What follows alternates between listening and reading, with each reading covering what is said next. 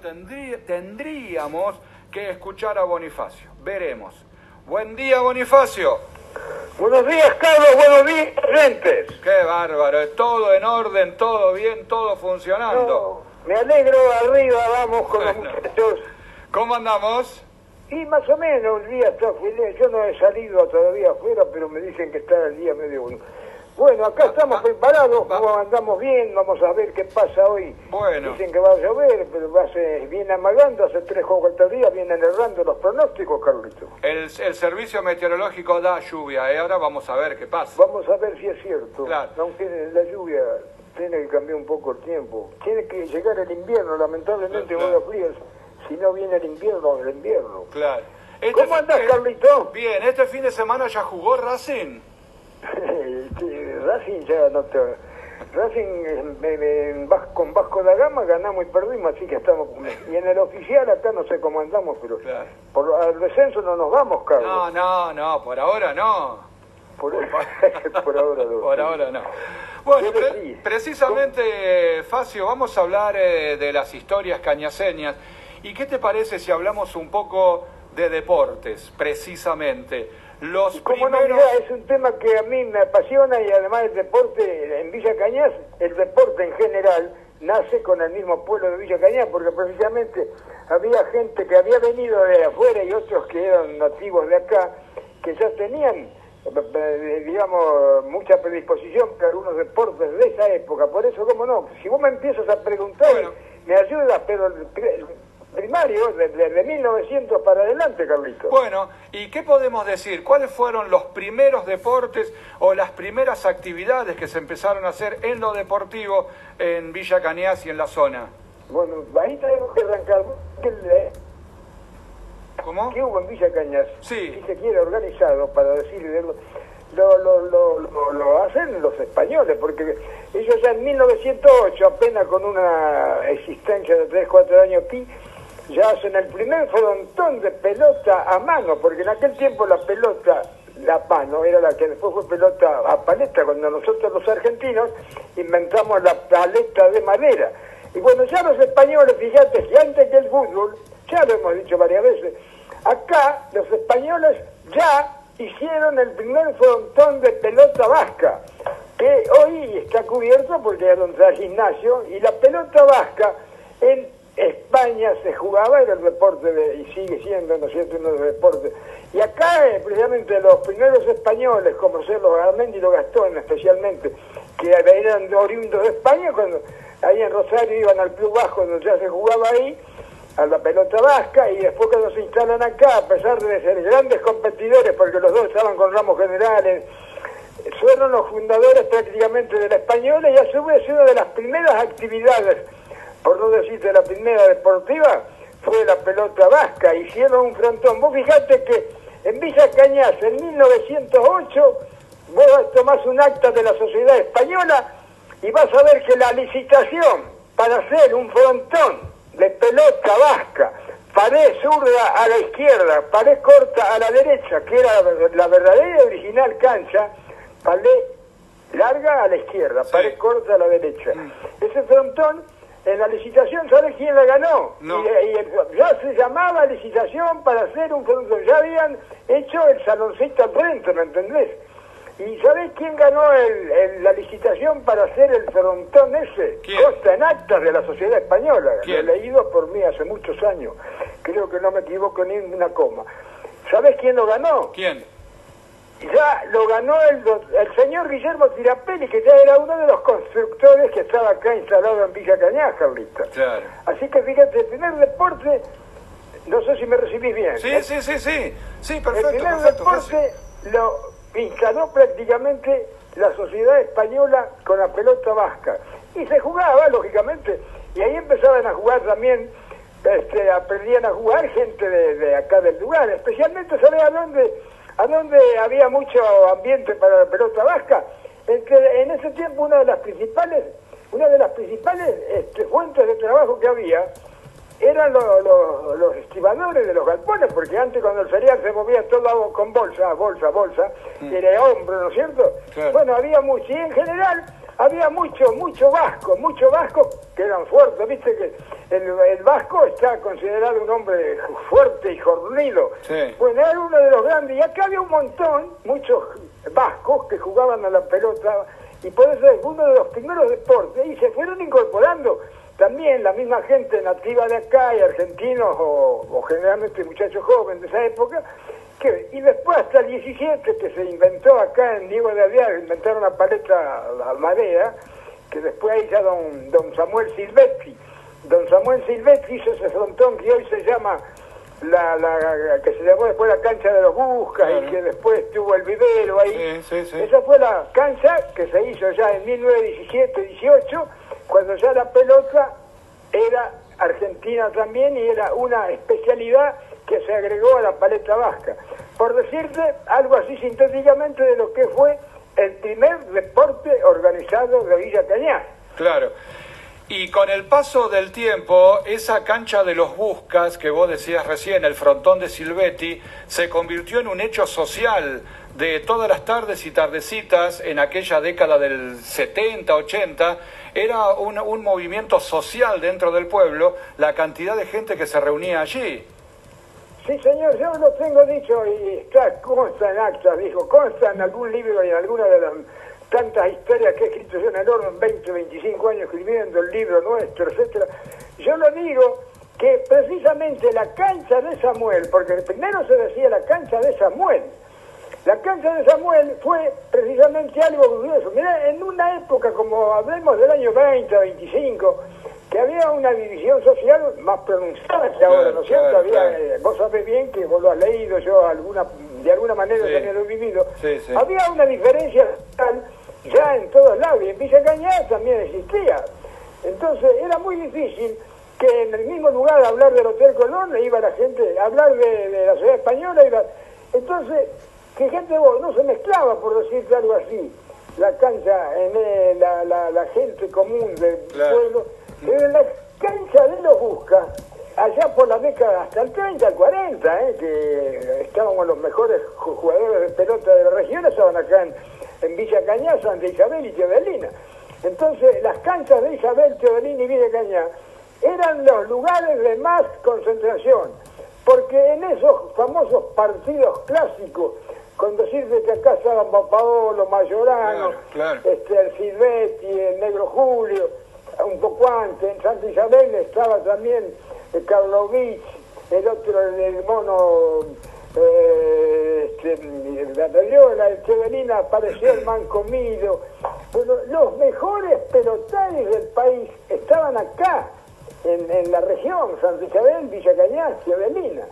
Y vos sabés que los clásicos que a veces se jugaban, esos partidos clásicos, a veces se jugaban a cancha vieja de Isabel, a veces se jugaban a cancha vieja de Chevelina, y muchas veces se jugaban acá, especialmente en la cancha de Samuel, porque la cancha española, que era una cancha zurda, no tenía tantos partidos clásicos.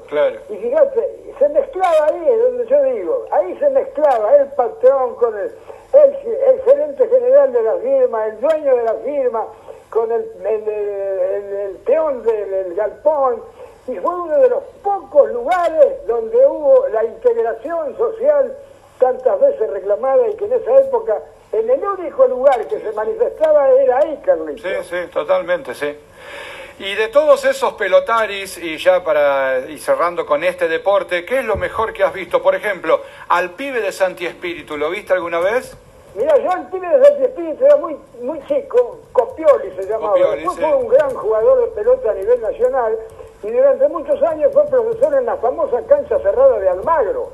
Y ahí pasaron los mejores jugadores de pelota de esa época. Copioli de Espíritu fue una figura, una leyenda, que algún viejo se acuerda. Yo tenía 10 años. Mirá vos, ¿qué te cuento? Nunca me olvidaré, yo tenía unos 10 años y de arriba de unos tambores que había ahí mirando la cancha de pelota española, jugaba en la cancha zurda, con un una galería larga que vos entrabas y ahí vivían los Berfinato y era la casa de familia del conserje de la española. Y eh, bueno, jugaban, ese día le jugaba libre con Pioli a una yunta, a la mejor yunta de acá, a la chancha Genone, escuchame bien lo que te digo, Genones el tío de los Barolí, hermano de la mamá de, de, de, de, la, la, señora de Barolí, la mamá de Lula, bueno, no, bueno. La mejor junta, que había muy buenos jugadores de pelota. Estaba el Negro Julio, que era el tío de, del famoso Pelero, todo eso. Estaba eh, el, Negro Julio, estaba la Chancha Genones, estaba Charlo Silvestri, el hijo de don Samuel, que eran los mejores pelotari que había acá. Bueno, él solo les ganó, les ganó, él solo, en la cancha zurda de la Española le ganó a la Junta, ¿me entendés? Ahora, después la revancha no la quisieron jugar porque lo querían llevar a jugar a la cancha derecha. Entonces en la cancha derecha de Silvestri no quisieron, él no quiso jugar la revancha, me acuerdo, esa vez fue así. Para decirte un clásico que yo lo vi por primera y única vez al negro, a Copioli, el, pibe, de el pibe de Santiago Después acá hubo grandes jugadores más adelante, que entraron a figurar un poquito más adelante el Colorado Mayorano. Después vino la otra tanda enorme que hubo, y que, bueno, después fui de. Pero yo no vi jugar al pibe de Santiago Después vino Papaolo, Mayorano, y más adelante Mañaño, Salamín, y alrededor calcular. Por eso la pelota a paleta fue prácticamente desapareciendo de las canchas abiertas y hoy se ve únicamente en las canchas cerradas. Nosotros cerramos la cancha de Sportman en el año 86. Claro. Así que ya ahí venía el apogeo de las canchas cerradas. Cerradas, claro, claro. Muy bien, Bonifacio. Entonces, como primeras actividades, el frontón, la pelota paleta en sus distintas modalidades. Y después, ¿cómo sigue la historia de los deportes en nuestro pueblo? El fútbol, por ejemplo, pues fíjate que el fútbol, que también lo hemos dicho muchas veces, acá el fútbol nace. Ya había fútbol desordenado, se habla de un club centenario, de un club Sarmiento, los Volati, los, los, los Payela, los Chapanos los Robea, especialmente los Robea, jugaban al fútbol de arriba hasta que por fin don Julio Feijó, que era un pibe de 20 años, clase 1895, y estamos hablando de 1914, junto con Carlos Robea, un hermano de Luis Robea, que quería ser tío de Carlito Robea, de Julio Robea, de Esos señores, que eran dos muchachos de 20 años, mm. un día se juntan, porque en el tiempo no existía rivalidad ninguna, los Robea era una familia muy numerosa de acá, te digo, para que vos tengas una idea, en ese tiempo Julio Feijó era un pibe y, andaba de novio con una hermana de los Robea, que se llamaba creo que Pepa, y que así que hasta que eran todos de la familia. Y fundan un club que se llama, se llamaba Villa Cañas Fútbol Club. Así es. Y vos sabés que es la primera entidad organizada que se hace. Que compran en Gatti Chávez, creo que Gatti Chávez, está la historia en, María Luisa, en cualquiera, lo me he repetido muchas veces, compran una pelota que había de fútbol oficial, que era la número 5, no era la número 4, la más que a su vez compran un grave, un grave, ¿sabe qué era? Una cámara de repuesto.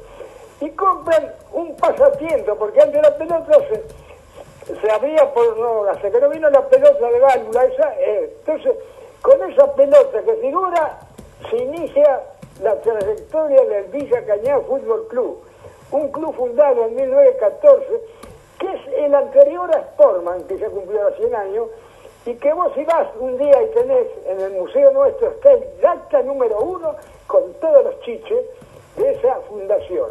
Y ese club llegó a ayudar hasta 1919, cuando hacen una fusión con otro club San Martín que había acá, y nace el club Sportman. Así es. Y ahí nuevamente vuelve a ser don Julio Feijó, con un, se repite con los Volati, con los Chiapanos, con, con los Robea, con los Bimbi, toda esa gente, con Ernesto Giudici, toda esa gente cambia, se fusionan y entonces el primer presidente es un señor que era comisario en ese tiempo acá y lo bautizan Sportman, pero Sportman, como está mal escrito en el chalet, ¿viste? Sí. Sportman sin S, Sportman, Club Sportman. Y así nace el Club Sportman en 1919.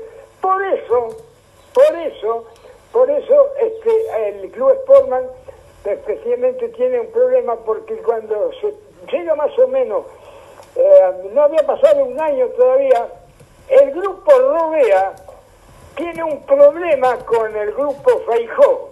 Y, don, y Robea y la familia Robea se separa del Sporting, estos muchachitos, ¿eh? por eso hay gente como Giudici, como Silvetti, como Sánchez, que figuran como, como Aníbal Uruaga, figuran como fundadores de Studebaker y de Sportman, porque esa misma gente después se va antes de cumplir un año y fundan Studebaker. Y por eso después nace el club Studebaker en 19... Un año, Sportman Studebaker tiene un año de diferencia, le lleva Sportman a Studebaker, no llega un año.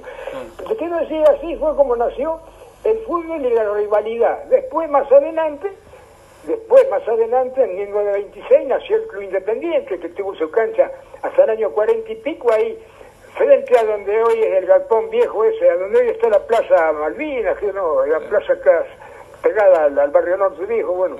Y después, más adelante, en el 31, 30, nace el Club Atlético Porteño, en el barrio Vila, que está justo ese terreno que todavía existe, que vos si tomás la gomería ahí de Ledesma al fondo, al, topar topaba, esa era la cancha de porteño. Y así nacieron los cuatro clubes que durante varios años, Sportman, Studebaker, Independiente y Porteño, fueron integrantes de la famosa Liga Regional del Sur, junto con los de Ciudadina, Santa Isabel, María Teresa. Y así ahí nace por primera vez un poco el fútbol zonal organizado, Liga Regional del Sur. Facio, y esta historia este, debe estar entre lo más rico, lo más interesante de las historias de nuestro pueblo, esto que dos entidades tan importantes deportivas de Villa Cañas y ya con trascendencia regional, haya, se hayan em, creado por una cuestión de familia, por aquella cuestión entre la familia Feijó y Robea. Pero ninguna duda te digo más, y te que hoy, para lo mejor la familia Robea una familia numerosa, ya la hemos destacado, debe ser una de las familias que en todas las actividades sociales, culturales, comerciales, los Robea eran muy numerosos. Yo digo que debe ser, con todo respeto a las demás familias, es una de las familias que estuvo, mira, hoy todavía están integradas y todavía quedan algunos rodeos que, que eh, vos ves que ya hablamos de que fueron desapareciendo los apellidos. Robea todavía hay un montón. Y los Robea precisamente fueron y son todavía, ¿no es cierto?, una especie de emblema, es un apellido emblemático. Así como Feijó es un apellido emblemático en Sportman, claro. después vinieron los hijos de Feijó, el famoso Julito Feijó, personaje de novela. Por eso te digo que toda esa gente hacía esas cosas todas sin fijarse en ningún tipo, porque era, pasaba todo por el problema económico y eso, pero felizmente esa gente se despojaba de eso y han llegado a hacer todo lo que vos sí, que en favor de muchas otras, como, porque además eh, había otras actividades sociales y comunitarias que también participaban avidamente, tanto Sportman como Ciudadanos, que la mayoría fueron creando nuevas actividades deportivas, sociales, Carlos. Sí, pero de todas maneras también hay que decirlo, y también hay que decirlo de, Independiente, que son clubes que nacen a partir del fútbol. Todo lo otro, lo social y las otras actividades vinieron después. Sí, señor, vos fíjate que los estatutos decían como única actividad fútbol. Vos fíjate que los estatutos del club, tanto se va que Sportman, era tan así que en las actas, bueno, en las actas viejas, y ¿sabés lo que era lo más importante? El domingo pasado jugó Sportman por el partido contra Artístico Porteño en el acto semanal, porque allá se reúnen semanalmente, quincenalmente. Claro.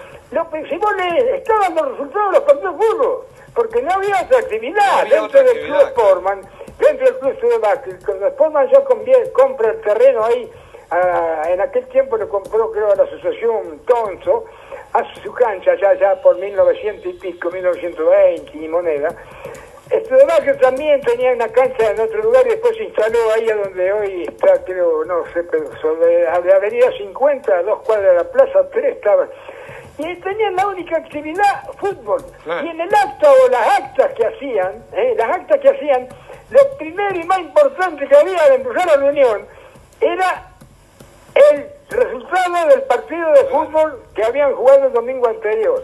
Con Teodolina, con María Teresa, con porque antes no estaba Racing de Teodolina, antes el club clásico de Teodolina era Teodolina Fútbol Club y Huracán. Allá por el año 40 y pico termina Huracán y nace Racing, por eso Racing después. María Teresa Esportivo, Santa Isabel tenía Juventud Unida y, a, y a Belgrano, Belgrano es uno de los clubes más viejos de la región, y Chevelina también, y después tenía, participó alguna vez Hugo, fue al club, acá en la Liga Regional del Sur también, y después internamente acá, en segunda división, participaba a veces el Club Atlético Chacarita, que tenía una cancha allá atrás de lo que hoy es el, hospital, en la Quinta de Masa, por allá. Este, jugaba en segunda división, Chacarita, un club que jugaba, que, también en segunda división, club de barrio, como lo decían acá. Mm. El club Empadenada, que tenía el club Las Encadenadas, tenía una club San, San Carlos, acá en el campo Chapino. Y te quiero decir que en segunda división hasta había clubes agrarios que participaban en la Liga Regional del Sur, Carlito. Así que fíjate vos qué importante era la actividad futbolística. Hablamos de fútbol nada más, todavía no habíamos empezado con el básquetbol. Así que fíjate, y la actividad era exclusivamente futbolística, Carlito. Claro. Y ya como para ir cerrando la historia de hoy, Facio, si tenemos que remontarnos a aquellos años, primero frontón, paleta, fútbol, y después, ¿qué otra actividad deportiva ya empezaba a aparecer como importante? Bueno, ya estaba, ya Sportman había inaugurado ya por el 30, inaugura las canchas de tenis. También eh, en esa misma fecha, ya, después que inauguró el chalet, Sportman, el chalet, mirá, Sportman, ¿qué chalet hizo ahí? Empezó en el año 30, colocó la piedra fundamental por esa famosa película que tenemos. En el año 30 puso la piedra fundamental de ese chalet. Atrás la vía, que era como en el campo, Carlito. Claro, claro. Y ya eh, a su vez, a la par, de un lado, la cancha de básquet en el mismo lugar que está hoy, y la cancha de tenis donde debe estar la pileta de natación, ahí Sportman hace una cancha de tenis, que una cancha de tenis es como decir que vos hacías la, la cancha olímpica y la cancha de básquet porque recién empezaba con piso de polvo ladrillo. Ah. Así que Sportman y tenía a su vez una cancha de bocha paralela a la cancha de básquet, en ese mismo lugar que es la entrada de Sportman, y Estudiantes a su vez también, vos fíjate, y Estudiantes alquila el terreno de la Sociedad Argentina, que es el terreno lindero a la comisaría, y hoy está, hay una, eso está ahora una parte de la escuela que hicieron. Ahí se que ya por el 30, 32, 31, también instala su cancha de básquetbol, le alquila ahí muchos años, hasta el año 48, 50, estuvo ahí la cancha de básquet de Y después más adelante se ya se fue al el Parque. Y así que ya las instituciones buscaban de... Y bueno, Independiente estuvo mucho tiempo más postergada hasta que después del 50 a 40 y pico, 50 para adelante, también viste cómo se, se, se cómo le hizo una explosión independiente que progresó enormemente. Y Porteño se mantuvo como club de fútbol, pero ahí nomás que no, no pasó nada con el tiempo, hasta el año 50, creo que después era un club de barrio donde la familia Moctura, Sacones, este, eran clásicas familia Araujo, esas son las familias. Y así los especialmente los tres clubes que hoy figuran, Sportman, Studebaker e Independiente por orden cronológico, mm. para que no se ofenda nadie, fueron los clubes que le dieron mucho impulso a todas las actividades deportivas y sociales de Villa Cañas, Carlito, además del deporte que practicaban. Claro. Bueno, muy bien, Bonifacio. Repaso general por las primeras actividades deportivas en, en aquella villa que hoy se nos ha hecho ciudad, ¿eh? ¿Cómo no, Carlito? Y después, si vos puntualizás bien, chapá los libros, y vos puntualmente preguntame así por época, a medida, y por ahí vamos a ir desgranando, vas a ver, a medida que avanzaba el tiempo, cómo cada actividad, cuando incorporó el automovilismo, claro, Sportman incorporó el, el velódromo, el velódromo de Sportman fue famoso, los mejores ciclistas en la década del 40 desfilaron por acá, había hecho cuatro peraltes, una, un velódromo reconocido. En Villa hubo ciclistas extraordinarios como Bonino, Burrío, Lorisi, Mastroriani, eh, Rondini, eh, Castellini. Este, hubo un momento del ciclismo con el velódromo de Sportman que venían los mejores ciclistas del país, de Venado de Bernardo Churrú. Y acá hubo deportes además de la paleta. Después tuvimos a Juan Carrizo, que fue el mejor corredor de fondo del país después de Suárez en Villa Cañada. Después tuvimos más adelante a Polinori, Negro Pichón Uruaga, Cacho Lustó, en todos los deportes, por decir algo así, a medida que avanzó el tiempo hemos tenido algo de. Y había que de vez en cuando rescatarlo para que la gente conozca la verdadera historia del pueblo de Villa Cañada y su gente, Carlos. Claro.